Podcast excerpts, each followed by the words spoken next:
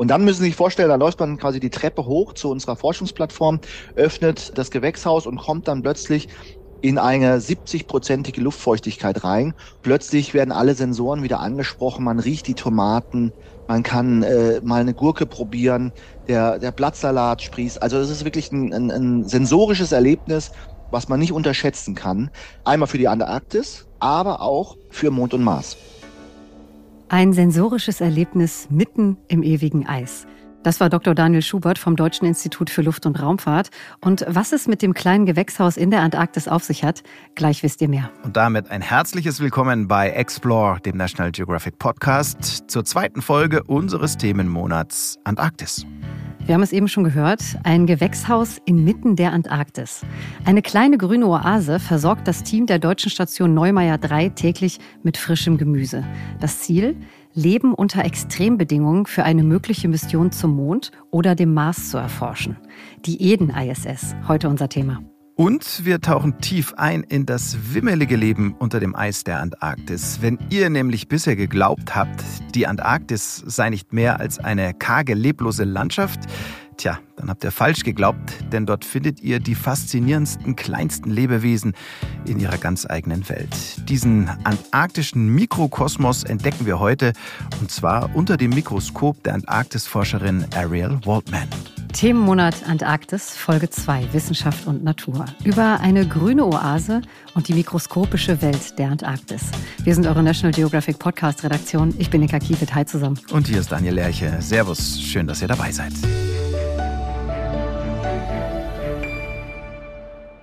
Also ich war ja schon immer ziemlicher Antarktis-Fan, mhm. aber unsere Recherchen, Inka, die haben nochmal ganz neue Blickwinkel auf diesen beeindruckenden Kontinent mhm. ermöglicht und umso mehr freue ich mich jetzt auch, dass wir noch eine Folge drüber machen. Sehr schön. Ich würde sagen, Daniel, es ist angerichtet. Ja. Lass uns direkt starten mit den Top 3. Drei Fakten über die Antarktis, von denen ihr bestimmt was mitnehmt. Ich überlasse dir den Vortritt. Vielen Dank, das ist sehr höflich. Hier kommt Fakt 1 und er heißt trockener als die Sahara. Das ist die Antarktis nämlich tatsächlich gerade mal bis zu 50 Millimeter pro Jahr regnet es vor allem im Landesinneren und damit ist die Antarktis die größte Kältewüste der Erde. Ziemlich überraschend, weil das antarktische Eis fast drei Viertel des gesamten Süßwassers der Welt speichert, aber eben in Eisform. Und der trockenste Ort überhaupt, das sind in der Antarktis die McMurdo Dry Valleys.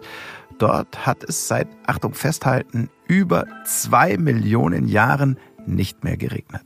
Boah. Mhm. Ich mache weiter mit Fakt 2, Frostschutzmittel im Blut. Würde man einen Fisch, wie einen Goldfisch zum Beispiel, in der Antarktis aussetzen, dann würde der ziemlich schnell, sagen wir mal, fest werden. Was kein Wunder ist bei Wassertemperaturen von minus zwei Grad. Dem sogenannten Eisfisch in den antarktischen Gewässern, dem kann das nicht passieren. Denn Antifrostproteine sorgen in seinem klaren Blut dafür, dass er innerlich nicht erfriert. Diese Proteine, die binden sich an winzige Eiskristalle, die zum Beispiel durch die Nahrungsaufnahme in den Körper des Fisches gelangen. Und das Ergebnis? Das Blut wird nicht zu dickflüssig. Also quasi Frostschutzmittel im Blut. Wahnsinn, auch noch nie gehört davon. Ich beende mal unsere Top 3 Fakten und zwar mit, logisch, Fakt 3. Keine ungebetenen Gäste. Die Antarktis ist der Wissenschaft vorbehalten und ihre Nutzung mit einem umfassenden Vertragssystem zwischen den Ländern geregelt. Alles zum Schutz des eisigen Kontinents. Im deutschen Umweltschutzprotokoll zum Antarktisvertrag findet man neben vielen anderen auch den Paragraphen 18 zum Verbringen von Tieren und Pflanzen in die Antarktis.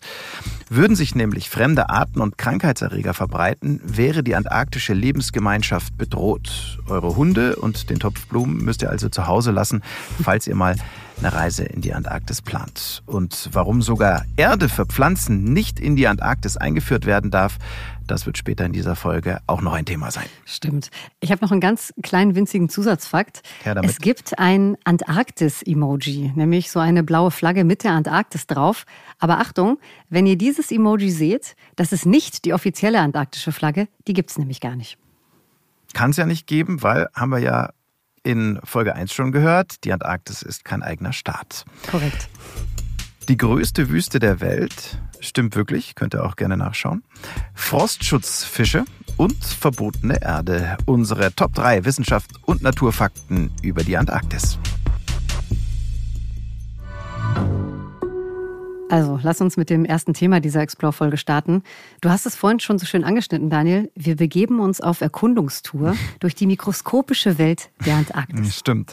Ähm, aber nicht nur das, denn Inka, du hast dazu ja mit einer unserer Explorerinnen von National Geographic gesprochen, die auch noch spannende Einblicke von der amerikanischen McMurdo Forschungsstation dabei hatte. I'm Ariel Waldman. I'm an Antarctic explorer and a creative director. And I learned that if I could go down there and actually film tiny creatures that live in Antarctica, not only would I benefit researchers by studying their behaviors, but also I would benefit a lot of people around the world who actually don't know that there's anything in Antarctica beyond penguins. Ariel Waldman ist also nicht nur Antarktisforscherin, sondern vor allem ist sie eine von uns. Sie ist Medienschaffende, sie ist Creative Producerin. Sie hat also einen ja, journalistischen, künstlerischen, kreativen Hintergrund. Genau, ja. Und das war auch äh, ihr Beweggrund. Ariel ist mit Koffern voller Kameras und ihren Mikroskopen in die Antarktis gereist, um das Leben unter dem Eis sichtbar werden zu lassen. Also nicht nur für die Wissenschaft, sondern für alle von uns. Und besonders fasziniert hat sie, in einer ganz anderen als unsere alltäglichen Welt forschen und filmen zu können. Antarctica is so much like either Mars or the icy moons in our solar system. So it's kind of this place where you can visit our solar system, but here on Earth. And that really just captivated me. And I really loved the idea of being able to explore something that was kind of otherworldly on our own world. Die Antarktis als eine Art Ort, an dem man unser Sonnensystem besuchen kann, aber hier auf der Erde. Mhm. Ich finde, das hat sie Schön formuliert, sehr, sehr plastisch. Ähm, Ariel ist also in die Antarktis gereist und war in der McMurdo, also der amerikanischen Forschungsstation, untergebracht. Mhm. Das hast du mir ja im Vorfeld schon erzählt. Genau, das haben wir vorhin schon erwähnt. Mhm. Die McMurdo Station ist übrigens die größte aller Forschungsstationen in der Antarktis, also die mit der größten Gemeinde. Ja. Und um euch ganz kurz zu verorten, Sie liegt an der Südspitze der Rossinsel, also wenn man so will, gegenüber von Neuseeland. Und das war ja auch der Zielpunkt von Börge Ausland mhm. aus Antarktis Folge 1. Kurzer Einschub. Ähm, in der McMurdo-Station ist er nach seiner ziemlich unglaublichen 3000 Kilometer Solo-Antarktis-Durchquerung angekommen und hat sich erstmal eine Käseplatte gegönnt. Mhm. Ähm, wer es noch nicht gehört hat, gerne reinhören in die erste Folge zur Antarktis. Mhm. Also ich weiß nicht, ob äh, Ariel Waldman sich auch so eine Käseplatte gegönnt hat. Aber auf jeden Fall hatte sie dort in der McMurdo Station ihr eigenes Labor. Sie hatte ihr eigenes Zimmer und sie wurde an ihrem ersten Tag mit einem Workshop begrüßt, den ich ziemlich Ach, interessant fand. Ja, ich weiß, was jetzt kommt. Ja. Der Ladies Business Workshop, gell? Ja, genau, ja. Also das hört sich jetzt erstmal komisch an, Ladies Business Workshop, aber es ging da wirklich vorrangig ums Geschäft, also wie man als Frau am besten in der Antarktis pinkelt. Darüber haben wir ja lustigerweise in der ersten Folge auch schon gesprochen, mhm. aber eher eben aus männlicher Perspektive, aus ja. Burges Perspektive. Jetzt also die Frauenperspektive. Lass hören. Genau. Burger war ja ganz allein in der Antarktis unterwegs. Bei Ariel mhm. geht es um Außeneinsätze in den Campfields, also den Außencamps der Forschenden.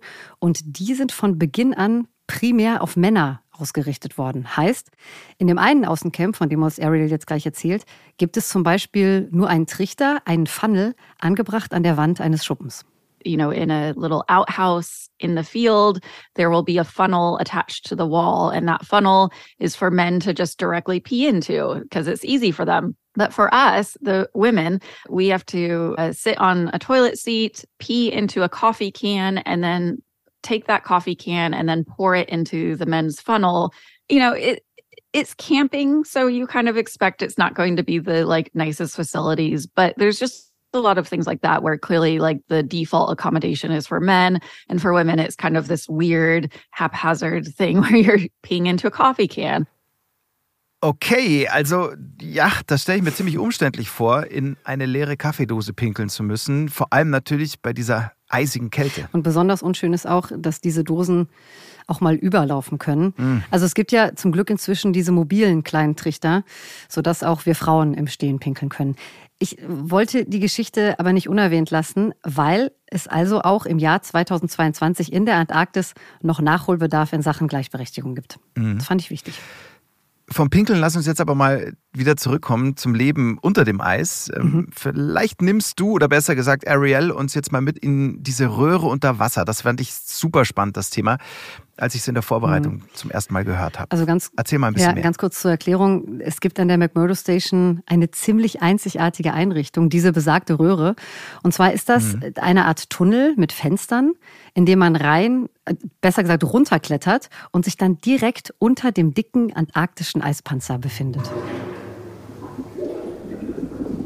Yeah, there's this metal tube called the ob tube, short for observation tube, and it's this metal pipe that gets inserted into the sea ice when it's, you know, 9 or 10 feet thick. And you can go into this tube. It's really tiny and and tight. You have to take off your parka to fit into it because otherwise you'll get stuck. It's it's that skinny. And then you climb down through the sea ice, through this metal tube. And at the bottom of the metal tube is a bunch of windows. And pretty much it's a tube that once it's, you know, anchored to the sea ice itself, you're then kind of floating underneath the sea ice between the sea floor and the sea ice. And you're able to see the whole ocean underneath, all the amazing creatures that live there. You're able to hear the sounds of, of Weddell seals as they're calling to each other, which is an incredibly strange noise that they make. And it's just really delightful. It's it's a way that you can kind of be an Antarctic diver without having to actually put on a dry suit and, and dive into the freezing cold water. Okay, also hier nochmal zum auf der Zunge zergehen lassen, ja? Eine im Eis verankerte Röhre mit einer Rundumsicht auf den Ozean. Man schwebt also zwischen Meeresgrund und dem Meereis. Mhm. Logisch, nichts für Menschen mit Klaustrophobie, aber sonst was ist das denn für eine spektakuläre mhm. Idee, oder? Und so komfortabel, dass man eben nicht mit einem Trockenanzug ja. in das ja wirklich eiskalte Wasser steigen muss, um eben diese Unterwasserwelt erleben zu können. Aber Inga, dieses, dieses Geräusch oder diese Geräusche, die Strange Noises ähm, mhm. von den Robben, die habe ich jetzt nicht gefunden, als ich ja. mir das Interview mit Ariel angehört habe mhm. im Vorab. Konntest Hast du, du auch nicht? Mal? Ja, konntest ah, du auch nicht. Die hat sie mir noch geschickt. Und so klingen sie, die Robben.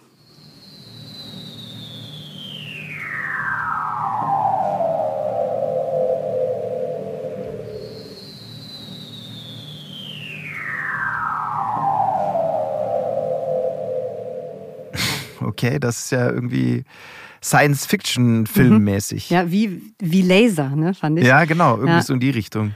Also Ariel hat auf jeden Fall nicht nur den laserartigen Robbengeräuschen gelauscht, sondern sie hat auch mhm. ziemlich viel gesehen. Also sie schwärmt richtig von dieser uns sonst so verborgenen Welt, obwohl man ja dort nicht wirklich viel erwarten würde. Wie gesagt, sehr eisige Wassertemperaturen. So the underwater world of Antarctica is really magical because you expect you're at the end of the earth, you're in this extreme place. It's a polar desert.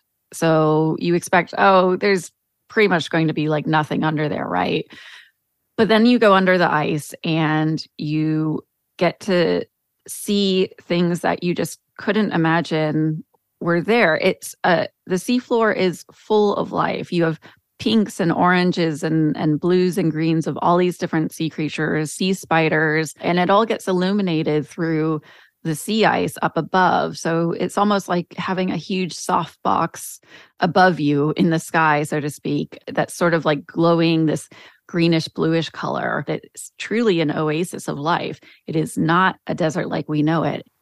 Also ich darf diese Magie mal kurz zusammenfassen. Eine Oase des Lebens, pinke, orangene, grüne Meeresbewohner oder Seespinnen und das alles illuminiert von der hellen Eisdecke über dem Ganzen. Mhm. Also ich finde, man merkt, dass Ariel da schon einen Sinn für das Künstlerische hat. Ich fühle mich so ein bisschen wie in wie eine Kathedrale aus Eis versetzt. Also es, sie beschreibt es wunderschön. Jetzt hattest du auch kurz den Sinn fürs Künstlerische. Ja. Also es wird auf jeden Fall noch magischer, wenn sie von ihren Filmarbeiten erzählt. Mhm. Ariel sammelt also Proben aus dem antarktischen Wasser, aus den Gletschern und filmt sie dann unter dem vielfach vergrößernden Mikroskop.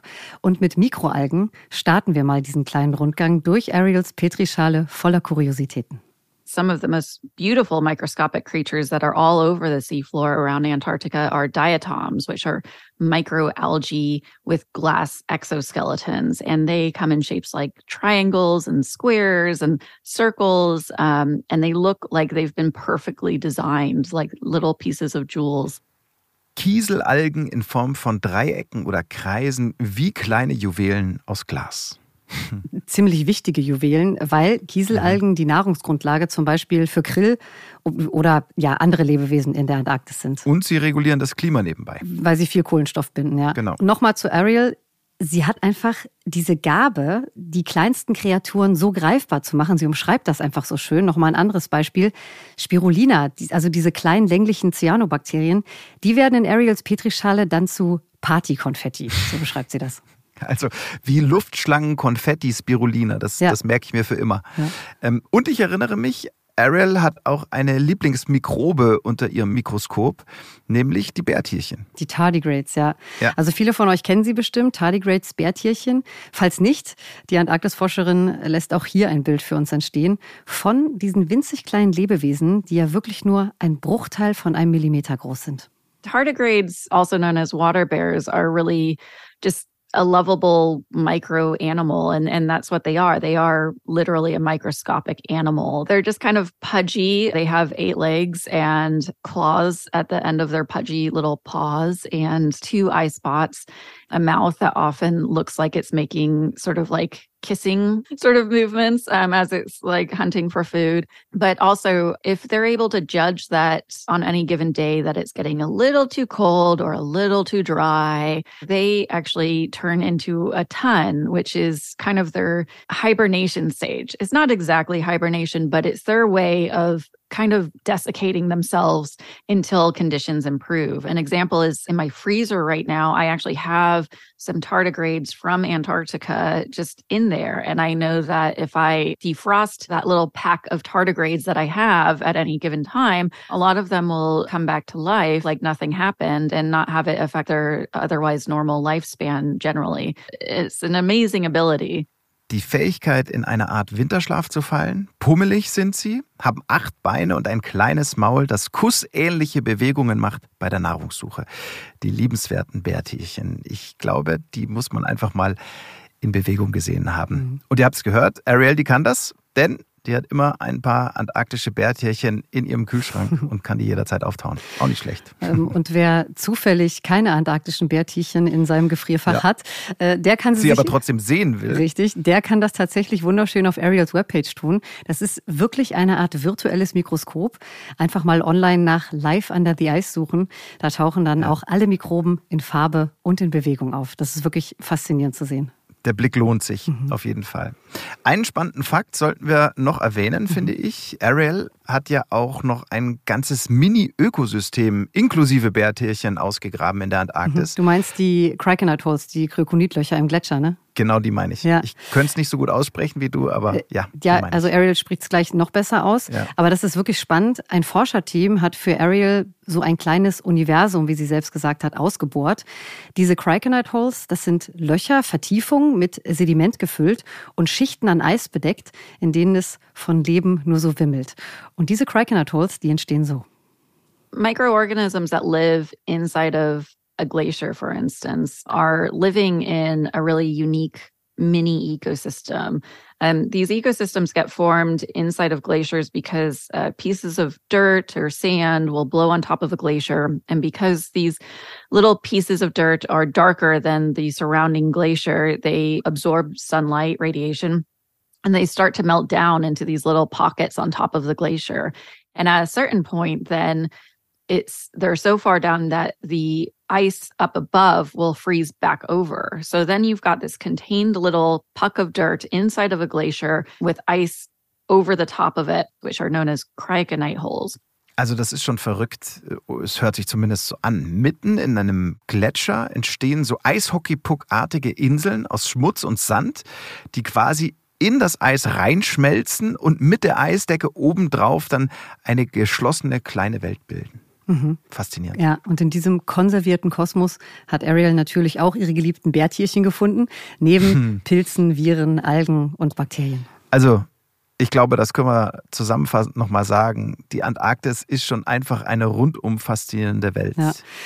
Ariels absoluter Tipp sind übrigens die McMurdo Dry Valleys, die Trockentäler aus deinem Fakt, Daniel, vorhin. Mhm. Da sieht man den Kontinent Antarktis nämlich mal ganz ohne Schnee und Eis, Trockentäler eben. Und genau da fliegt Ariel übrigens schon bald wieder hin und zwar auch mit National Geographic, richtig? Genau, ja. Mhm. Da freue ich mich schon total drauf. Es wird eine Doku-Serie entstehen über eben diese Trockentäler der Antarktis von Ariel selbst gedreht. Mhm. Und Daniel, wir kommen zum Ende mit unserem ersten Thema. Und bevor wir gleich zum nächsten gehen, ja. würde ich Ariel gern das letzte Wort geben. Und zwar darüber, was für ein wichtiges Puzzleteil die Erforschung der Antarktis für uns alle ist. Dann überlassen wir Ariel das letzte Wort. Herzlichen Dank von meiner Seite an Ariel Waldman. Vielen Dank auch von mir. Understanding of life in Antarctica that we can lose if we don't study it in time as our climate changes. Having these really unique ecosystems and not fully documenting them before change really starts to take hold on our planet means that we might not even know what we're losing. So, in a sense, you can think of Antarctica as a really important piece of the puzzle of understanding how life evolved on our planet, of how our planet itself evolved the way that it did.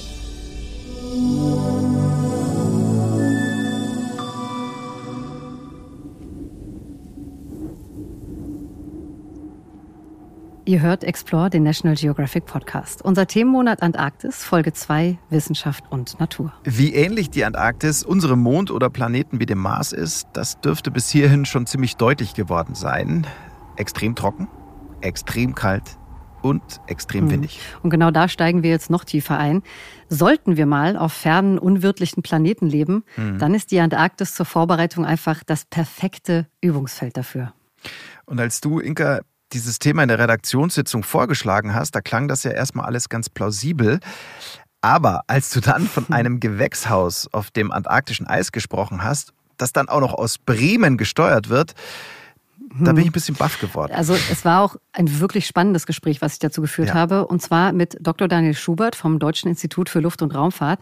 Er ist Teamleiter am Institut für Raumfahrtsysteme und er entwickelt tatsächlich hauptberuflich Gewächshäuser für Mond und Mars. Ja, es gibt immer wieder Berufsbilder, die man noch nicht kannte. Ja, das ging mir auch so. Gewächshausentwicklung. Ja, Dr. Schubert hat also mit seinem Team ein Containergewächshaus in die Antarktis gebaut. Und zwar circa 400 Meter neben die deutsche Forschungsstation Neumeier 3. Mhm. Und Daniel, ich würde es jetzt so machen, wie wir es schon lange nicht mehr gemacht haben. Ich lasse das Interview jetzt mal in Länge stehen und wir unterbrechen zwischendurch. Ihr hört dann diesen Sound hier und dann sprechen wir kurz über das Gehörte. So wird's gemacht, alles klar. Hallo Herr Schubert, schön, dass Sie heute bei uns sind bei Explore. Hallo. Sie haben also dieses ganz besondere Gewächshaus mitten in die Antarktis gebaut. Eden ISS, das ist der Name des Projekts. Was genau ist die Eden ISS?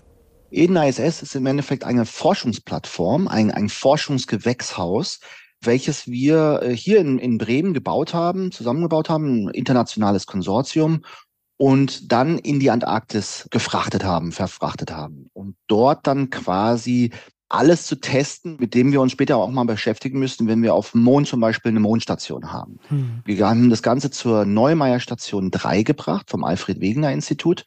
Das ist die deutsche Forschungsstation in der Antarktis. Dort haben wir quasi das Gewächshaus aufgebaut. Man muss sich das so vorstellen, die Mannschaft auf der Neumeier Station ist mehrere Monate lang komplett abgeschieden von der Außenwelt. Also da geht kein Flugzeug rein, da kommt kein Versorgungsschiff. Die werden auch nur einmal im Jahr wirklich mit Nahrungsmitteln versorgt. Mhm. Und wir wissen alle aus, aus, aus dem privaten Leben, äh, so eine Gurke zum Beispiel oder eine Paprika, die ist ein paar Wochen haltbar und das war's dann. Also man kann sagen, so nach drei Wochen spätestens äh, haben die Leute dann an der Neumai-Station keine frische Nahrung mehr. Und da wollten wir mit unserem Gewächshaus reingehen, quasi denen frische Nahrung bereitzustellen. Hm. Warum genau in der Antarktis? Genau. Die Antarktis äh, nennen wir im Raumfahrtbereich äh, ein, eine Analogumgebung. Mhm. Wir haben extreme Umweltumgebungen, äh, also wir haben Temperaturen, die gehen runter bis minus 45 Grad.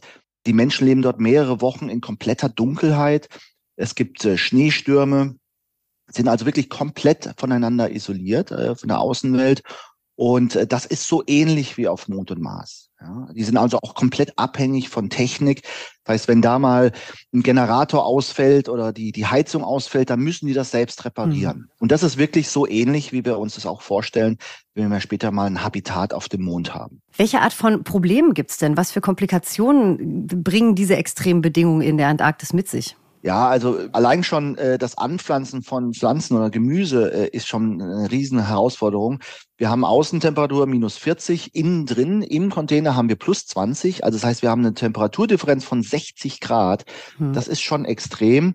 Wir haben dann in dem Gewächshaus natürlich alle Systeme, äh, die wir brauchen, um die Pflanzen äh, am Leben zu halten. Und wir kontrollieren das Ganze auch aus Bremen. Also wir haben hier in Bremen ein sogenanntes Missionskontrollzentrum. Das Gewächshaus ist per Satellit äh, mit uns äh, in Bremen verbunden. Wir können also immer die Daten auslesen, wie, wie geht's dem Gewächshaus, wie geht's den Pflanzen.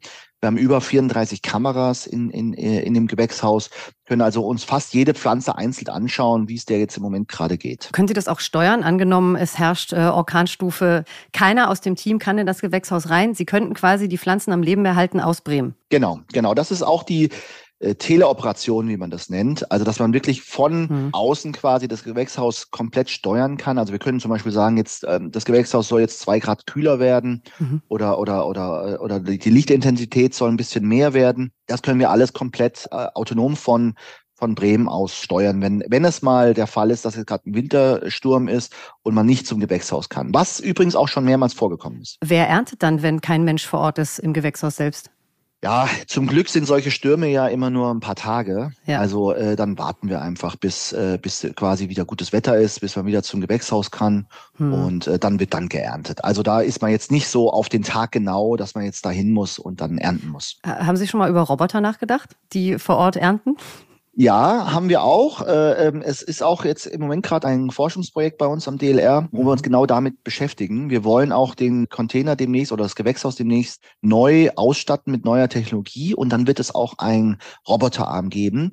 Der soll dann mit künstlicher Intelligenz quasi verschiedene Aufgaben übernehmen im Gewächshaus, mhm. wie zum Beispiel ähm, man könnte sich vorstellen, tote Blätter abzuschneiden, sauber machen, Aufnahmen, Fotos zu machen und die Königsdisziplin vielleicht irgendwann mal eine Gurke zu ernten mhm. und äh, sie dann in, ein, in eine Schale zu legen, sodass die Astronauten oder die Neumeier äh, Leute nur noch hingehen müssen und quasi die Schale mit den, mit den Gurken äh, mit nach Hause nehmen können. Also bis hierhin äh, richtig interessant, so komplett abgeschnitten mhm. zu sein ja, von der Außenwelt, wirklich an niemanden ranzukommen, auf keine Hilfe hoffen zu können, wenn sie denn benötigt werden würde. Mhm. Das sind schon absolute Extrembedingungen. Ja. Hm. Aber das ist ja wahrscheinlich auch der Grund, oder? Warum Sie dieses Gewächshaus eben nicht einfach in Bremen getestet haben. Genau. Richtig? Sondern es sollte ja, ja wahrscheinlich einfach so, so real wie möglich sein. Genau, absolute Realbedingungen in der Antarktis. Und das ist auch nur da möglich. Wie viele Leute sind denn da auf der Station? Auf äh, die, der Neumeier 3. 50 Menschen in den Sommermonaten, aber in den Wintermonaten, also von März bis November, mhm. sind es dann wirklich nur noch acht bis neun Leute, die die Station, also das Gewächshaus dann quasi bewirtschaften. Und für die muss dann alles, was das Gewächshaus hergibt, eben auch ausreichen. Mhm, ja, genau. Okay. Und in diesen Monaten in kompletter Isolation, da spielt dann ein Thema eine ziemlich wichtige Rolle, nämlich die Psyche. Das ist äh, ein sehr interessanter Aspekt, da wollte ich eh noch nachhaken. Mhm. Darüber habt ihr ja auch gesprochen. Ja. Ähm, es gibt auch Studien von Dr. Schubert und seinem Team zu dem Thema, richtig? Ja, also zumindest können Sie schon sagen, Sie sind gerade dabei, das alles zu erforschen. Ja. Sie können sagen, dass das kleine Gewächshaus von 13 Quadratmetern übrigens auf jeden Fall dazu beiträgt, die Lebensqualität deutlich zu verbessern. Mhm. Ich würde sagen, wir hören noch mal weiter und wir pausieren dann wieder wie eben. Und dann geht es auch noch mal gleich um die Psyche. Und wir hören jetzt aber auch, wie es innen überhaupt aussieht, oder? Ja, genau. Das fand ich nämlich sehr spannend. Ähm, die, die ganze Technik, die da drin steckt, ist ja irre. Mhm.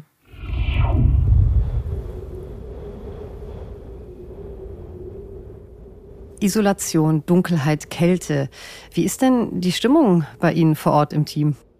Die Stimmung ist, ist meistens sehr, sehr gut. Mhm. Es hat halt, wie gesagt, immer nur an, an frischer Nahrung gefehlt nach ein paar Wochen. Mhm.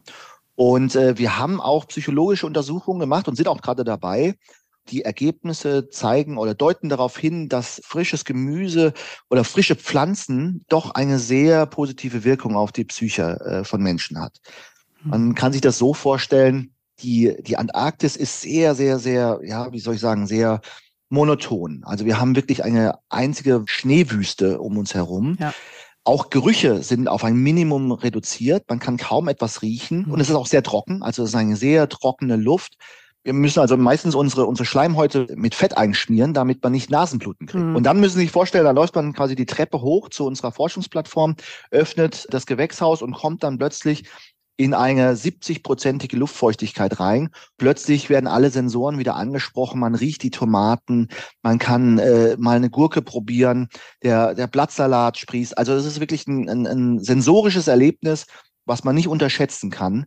Einmal für die Antarktis, aber auch für Mond und Mars. Ich finde, das hört sich an wie so eine kleine grüne Oase, die Sie da geschaffen haben. Ist denn dann die Arbeit besonders beliebt? Wollen alle in der Eden ISS arbeiten und da so viel Zeit wie möglich verbringen? Ja, also es gibt, es gibt Aufgaben, die wollen gerne übernommen werden, zum Beispiel das Ernten. Mhm. Das machen die Leute sehr gerne. Dann gibt es natürlich auch leider auch Aufgaben, die nicht so schön sind, wie zum Beispiel Filter wechseln, irgendwelche äh, Wurzelcompartments äh, säubern und so. Das ist natürlich etwas, was man nicht so gerne hat, aber das gehört halt dazu. Ja, klar. Dann klettern wir doch mal tiefer rein in dieses antarktische Gewächshaus mitten im Eis. Wie muss ich mir das vorstellen? Wie sieht's von innen aus? Können Sie uns das mal beschreiben? Ja, das Ganze steht auf einer Plattform, mhm. ungefähr drei Meter über dem Schnee. Das ist eine spezielle Plattform, die sich automatisch auch erhöhen kann. Ah. Wir müssen sich das so vorstellen, wir haben in der Antarktis äh, jedes Jahr zwischen zwei und drei Meter Neuschnee. Und dieser Schnee schmilzt nicht, der bleibt dort. Wenn wir also einfach unser Gewächshaus auf den Boden gestellt hätten, wäre er nach ein paar Jahren eingeschneit. Das heißt, wir haben ihn auf einer Plattform und diese Plattform wird jedes Jahr etwas angehoben. Mhm. Man trägt ja also die Treppe hoch, öffnet äh, das Gewächshaus und kommt erstmal in so eine Art Luftschleuse. Äh, da kann man sich seine, seine Thermokleidung ausziehen, man kann Laborkittel anziehen oder wir haben spezielle Overalls für das Gewächshaus. Dann geht man in die nächste Sektion, die sogenannte äh, Service-Sektion. Mhm. In diesem Bereich sind quasi alle Technologien oder beherbergt alle Technologien, die wir brauchen, um die Pflanzen am Leben zu erhalten. Und von dort aus geht man dann in die nächste Sektion und das ist quasi unser sogenanntes Future Exploration Greenhouse. Da sind dann auf mehreren Ebenen übereinander gelagert, links und rechts jeweils Pflanzen äh, angeordnet mhm. mit LED-Licht. Also wir haben kein natürliches Licht in unserem Container, sondern es wird alles künstlich bereitgestellt. Wir, wir geben äh, 18 Stunden Licht, 6 Stunden Dunkelheit und wir können quasi für jede Pflanzensorte äh, einen ganz speziellen Lichtmix den Pflanzen geben. Wir können dadurch den Geschmack kontrollieren. Mhm. Also wir können quasi spezielle Geschmacksstoffe aus dem Salat herauskitzeln oder, oder veranlassen, dass die Pflanze diese Geschmacksstoffe produziert, einfach nur über die Steuerung des Lichtes. Dann haben wir eine erdelose Kultivierung. Mhm. Äh, wir nennen das Aeroponik. Da hängen die Wurzeln quasi in einem lichtdicht abgeschlossenen Compartment oder Kasten.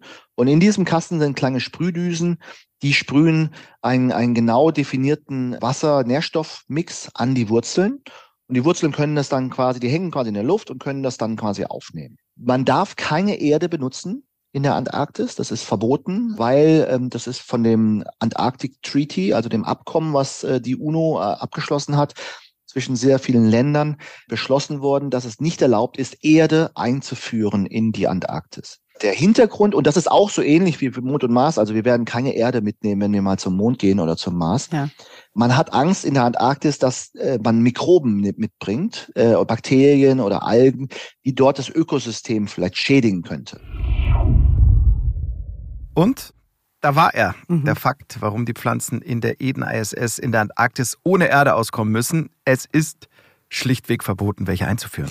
Und ganz kurzer Nebenfakt hier noch. Sogar Touristen und Touristinnen werden dazu angehalten, Kleidung und Ausrüstungsgegenstände vor einem Landgang sehr sorgfältig zu säubern, sodass eben keine Samen oder Pollen eingeführt werden. Also da gibt es wirklich einige offizielle Verhaltensregeln. Macht ja auch komplett Sinn. Ja. Ähm, aber nochmal ganz kurz zurück zum Fakt mit der Erde, beziehungsweise ohne die Erde, der lässt mich nicht mehr los. Mhm. Gibt es denn viele Vorteile, Pflanzen so zu züchten, erdfrei? Ja, Dr. Schubert sagte zum Beispiel auch, das Ganze sei viel ertragreicher. Also ohne die Erde könnten sie auch eine viel höhere Ernte erzeugen. Okay, aber die Bedingungen sind ja trotzdem nicht ganz die gleichen mhm. im Vergleich jetzt zu Mond oder Mars. Thema Schwerkraft und, und mhm. Luftbedingungen. Ja, also das sind tatsächlich Umstände, die sie nicht simulieren konnten. Schwerkraft Aha. und die fehlende Atmosphäre auf Mond und Mars. Aber sie haben noch ein Luftmanagementsystem in dem Gewächshaus. Mhm. Also der gesamte Kreislauf ist komplett in sich geschlossen. Komplett autark also. Mhm. Ja, ja, das ist ein super spannendes Thema. Lass uns weiterhören, Inka. Ähm, mhm. Ihr habt ja auch noch darüber gesprochen, was alles angebaut wird äh, und dann an frischer Nahrung eben für die Besatzung zur Verfügung steht. Ja, und wir haben auch darüber gesprochen, welche Pflanze nicht funktioniert hat. also jetzt, Herr Schubert, was denn eigentlich so alles angebaut wird in der Eden ISS?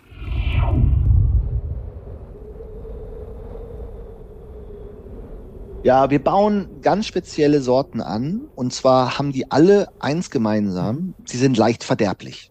Sie haben einen hohen Wassergehalt. Also, wie schon eingangs erwähnt, Gurke, Tomate, Salate, Radieschen, Erdbeeren haben wir schon gemacht. Also wirklich Pflanzen, die höchstens eine Woche, zwei Wochen, vielleicht maximal vier Wochen haltbar sind. Das werden nämlich auch die Pflanzen sein, die wir als erstes anbauen werden, wenn wir auf dem Mond und auf Mars sind. Hm. Wir werden zum Beispiel nicht, und das ist immer ganz wichtig, wir werden zum Beispiel jetzt nicht anfangen, Mais anzubauen mhm. oder, oder Weizen oder, oder, Reis oder Kartoffeln, genau. Mhm. Weil das sind Sachen, die können wir sehr leicht hier auf der Erde erstmal anpflanzen. Die können wir leicht dehydrieren. Also man könnte sich vorstellen, Mehl zum Beispiel. Mhm. Mehl ist super haltbar. Über, wenn das luftdicht verschlossen ist, ist das Jahre, vielleicht sogar Jahrzehnte haltbar. Ähm, also ist überhaupt gar kein Problem. Muss auch nicht gekühlt werden. Das ist also etwas, wenn wir zum Mars fliegen, das würden wir höchstwahrscheinlich mitnehmen. Mehl, aber eine Gurke können wir eben nicht mitnehmen. Mhm. Also das sind wirklich diese frischen Gemüsesorten, das ist das Einzige, was man wirklich vor Ort produzieren muss. Ja. Man, man könnte ja. sagen, es ist quasi so ein bisschen wie, ähm, wie, ein, äh, wie ein Schrebergarten. Ja. Genau, es ist so ein kleiner Schrebergarten. Wir sagen auch immer, äh, Eden ISS ist der Deutschlands südlichster Schrebergarten. Herr Schubert, welche Pflanzen haben denn komplett versagt im Wachstum unter den Bedingungen? Sie haben ja viele Testreihen gemacht. Ja. Äh, welche Pflanze wird eher schlechte Chancen im Weltraum haben? Also Erdbeere war schwierig. Ja. Erdbeere ist wirklich äh, ein schwieriges äh, Gewächs. Ja. Also normalerweise brauchen, äh, sind die auch mehrjährig. Also Erdbeeren brauchen eigentlich äh, eine Kältephase. Ähm, mhm. Die müssen im Winter mehrere Wochen lang am besten unter fünf Grad äh, sein. Wenn es zu warm ist, dann bilden die keine Früchte mehr aus. Und wir hatten wirklich große Schwierigkeiten. Die müssen auch bestäubt werden. Also ähm, wir haben ja auch keine Bienen dort. Das heißt, äh, unsere, unsere Leute gehen dann dort wirklich mit Pinsel von, von Blüte zu Blüte und bestäuben quasi selbst äh, die, die Pflanzen. Mhm. Und mit Erdbeere hatten wir wirklich große Schwierigkeiten, haben wir jetzt auch äh, aufgegeben. Es wäre aber eine schöne, schöne Frucht. Also Erdbeeren sind wirklich als Belohnungsfrüchte oder ja. im Englischen sagt man Incentive Food. Mhm. Das ist besonders für die Psyche äh, eine sehr schöne Frucht. Aber die haben wir, wie gesagt, jetzt aufgegeben zugunsten von den typischen Paprika, Tomate, Gurke und Salat. Haben Sie denn selbst schon Ihre Pflanzen in der Antarktis probiert? Ja, ja, natürlich, klar. Und also, wie war's? Hat vorzüglich geschmeckt. Wie viel wird denn so geerntet? Von wie viel Kilo Tomaten, von wie viel Kilo Gurken sprechen wir denn hier in was für einem Rhythmus? Ja, wir haben so im Schnitt so um die 300, 350 Kilogramm produziert während der Isolationsphase, mhm. also von März bis November. Mhm. Äh, das meiste war natürlich Gurke, die ist natürlich auch am schwersten, ne, wenn man die wiegt. Wie gesagt, wir konnten den zehn oder den neun Personen an der Neumar-Station jeden Tag einen Beilagensalat mhm. quasi an. Was passiert denn mit, ich meine, Pflanzen müssen ja auch zurückgeschnitten werden. Was passiert denn mit denen, mit dem Restabfall? Ja, also zum Beispiel die Wurzelmatten und die Gestängel und die toten Blätter, die werden gesammelt, die werden zentral dann in der Station entsorgt. Die Station selbst hat keinen Abfall, also sie, sie hat da nicht eine Müllkippe oder so mhm. irgendetwas, sondern das wird alles in Eimern und in, in speziellen Behältnissen aufbewahrt, kommt dann später in einen 20-Fuß-Container und wird wieder abtransportiert okay. und wird zurück in die Zivilisation gebracht und natürlich dann dort entsorgt. Okay. Aber es darf kein Müll in der, in der Antarktis entsorgt werden. Mhm. Für Mond und Mars sieht es dann anders aus. Da wäre es zu kostspielig, jetzt quasi den Müll wieder zurückzubringen. Da sieht es so aus, gerade was, was die biologischen Bestandteile angeht, dass die wiederverwertet werden. Mhm. Die Eden-ISS, ein komplett geschlossenes System könnte nicht nur im Weltraum, ich meine, das kann ja auch in besonders wasserknappen Regionen auf unserer Erde absolut von Nutzen sein, richtig? Ja, also wir entwickeln auch spezielle Gewächshaussysteme für die Erde. Da wollen wir spezielle Gewächshäuser entwickeln, die quasi zum Beispiel in Wüstengebieten aufgestellt werden können. Gerade weil wir quasi das gesamte Wasser zurückgewinnen, sind die besonders effizient, kommen mit sehr, sehr wenig Wasser aus. Wenn das Ganze dann auch noch mit Solarzellen bestückt ist, haben wir das Ganze auch noch nachhaltig gestaltet. Und an solchen Lösungen arbeiten wir jetzt momentan gerade. Herr Schubert, was sind denn Ihre Erkenntnisse, wenn Sie jetzt zusammenfassen aus der Forschung mit der Eden ISS? Vielleicht Ihre Top 3 bisher. Können Sie die benennen? Oh, Top 3. Mhm. Ähm, also das erste ist auf jeden Fall, was wir herausgefunden haben, es ist schon sehr zeitintensiv. Zeit, die da ins Land geht, um die Pflanzen zur Blüte zu bringen und dann wirklich was zu generieren. Deswegen haben wir jetzt auch als nächstes diesen Roboterarm, der uns da quasi zumindest die monotonen Aufgaben abnehmen soll. Mhm. Wir haben festgestellt, also jetzt war es bei Eden ISS speziell, äh, Sie, Sie wissen ja, der steht 400 Meter entfernt von, von der Station. Das ist zwar schön, weil es ist ein abgeschlossenes Modul, aber das war immer ein bisschen schwierig, äh, wenn man jetzt mal gerade einen Salat pflücken wollte oder ein paar Gewürze abschneiden wollte für, für was anderes dann diese 400 Meter zum Konvexhaus laufen und wieder zurück. Und das bei minus 40 Grad, das, das ist immer eine gewisse Bürde, dahin zu gehen. Deswegen wollen wir da als nächsten Schritt ein neues Gewächshaus konzipieren, was in die Station hineinkommt. Mhm. Ja, und was auch besonders wichtig ist, was wir festgestellt haben, dass wir wirklich gute Pflanzensorten rausfinden müssen. Also spezielle Sorten nehmen, die für LED-Licht zum Beispiel besonders geeignet sind, die die da wirklich besser wachsen, die kleinwüchsig sind, äh, mhm. äh, nicht so großwüchsig sind, weil wir haben ja wirklich nur begrenzten Platz. Und da ist das schon wichtig. Sagt Dr. Daniel Schuber, Projektleiter Eden ISS vom Deutschen Institut für Luft- und Raumfahrt. Ganz lieben Dank für das gute Gespräch, Herr Schubert. Dankeschön.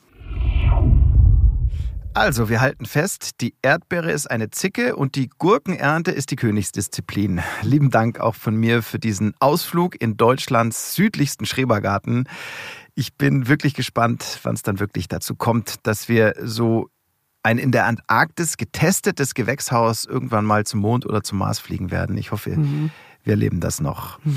Ähm, hatte Dr. Schubert da irgendeine Prognose eigentlich? Nee. Also da müssen alle beteiligten Länder und Organisationen einfach an einem Strang ziehen. Und das, ja, das kann einfach mhm. noch dauern. Oh ja, Aber wir dauern. bleiben dran an dem Thema bei Explore.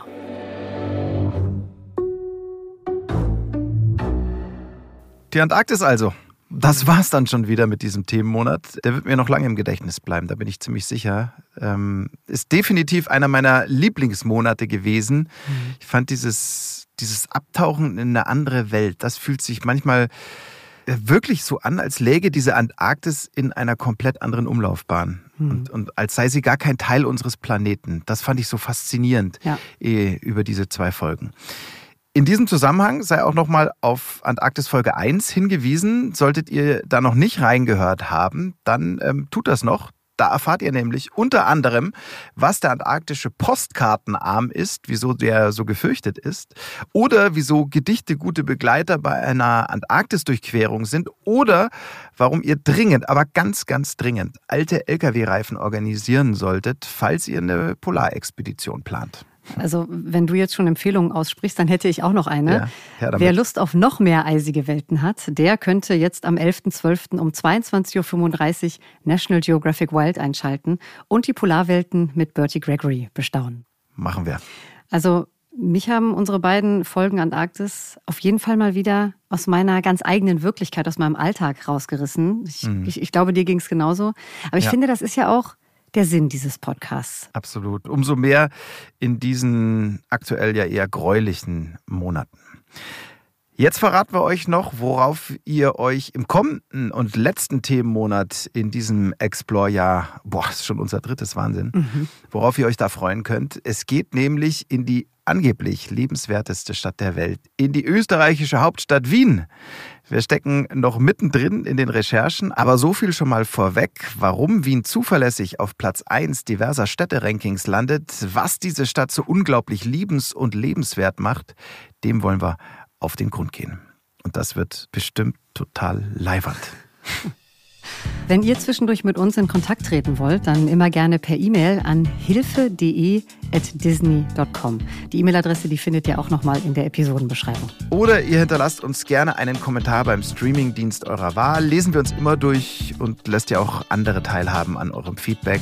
Und wir freuen uns immer, mhm. wenn wir was von euch zu lesen kriegen. Und klar, falls noch nicht geschehen, abonniert Explore natürlich. Aber sowas gerne. von. Ja. Also macht's gut und bis zum nächsten Mal bei Explore, der National Geographic Podcast. Ciao, Servus und Baba.